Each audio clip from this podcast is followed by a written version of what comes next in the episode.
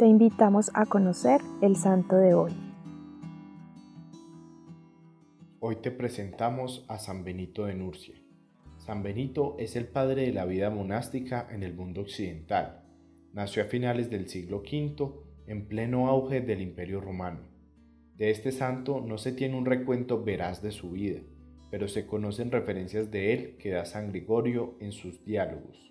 Benito nació en una familia noble del Imperio Romano, pero cuando era joven decidió renunciar a sus riquezas y buscar un espacio en donde pudiera encontrarse efectivamente con Dios.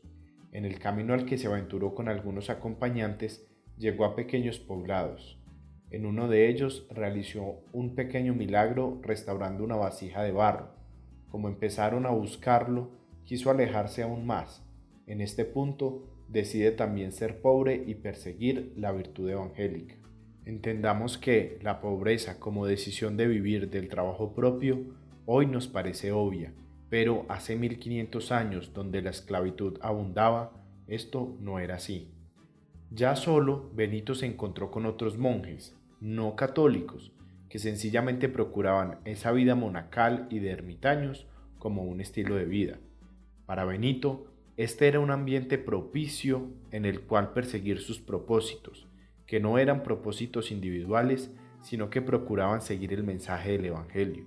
Fue así como Benito hizo la famosa regla benedictina, un conjunto de parámetros para la vida monástica católica. En su vida no fue tan claro el impacto que esto tuvo en la forma de vivir la fe, pero la historia, después de muchos años, le reconoce su lugar como el padre de la vida monástica occidental.